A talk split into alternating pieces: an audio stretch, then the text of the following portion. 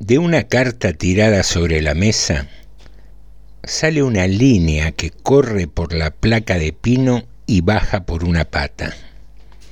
Basta mirar bien para descubrir que la línea continúa por el piso de parqué, remonta el muro, entra en la lámina que reproduce un cuadro de Boucher, dibuja la espalda de la mujer reclinada en un diván y por fin escapa de la habitación por el techo y desciende por una arista de la fachada hasta la calle.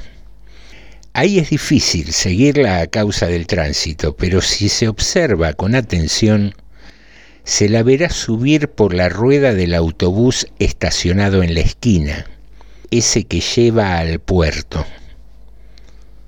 Allí baja por la media de nylon cristal de la pasajera más rubia entra en el territorio hostil de las aduanas, repta y zigzaguea hasta el muelle mayor, y allí sube al barco de turbinas sonoras.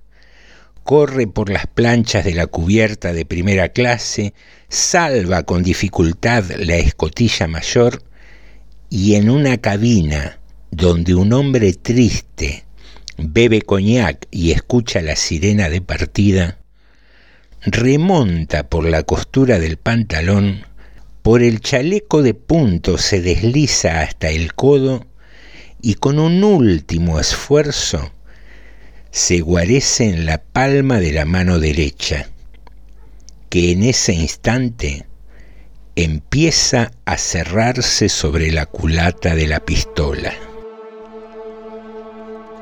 Las líneas de la mano. Julio Cortázar. Voz, José Nicotera.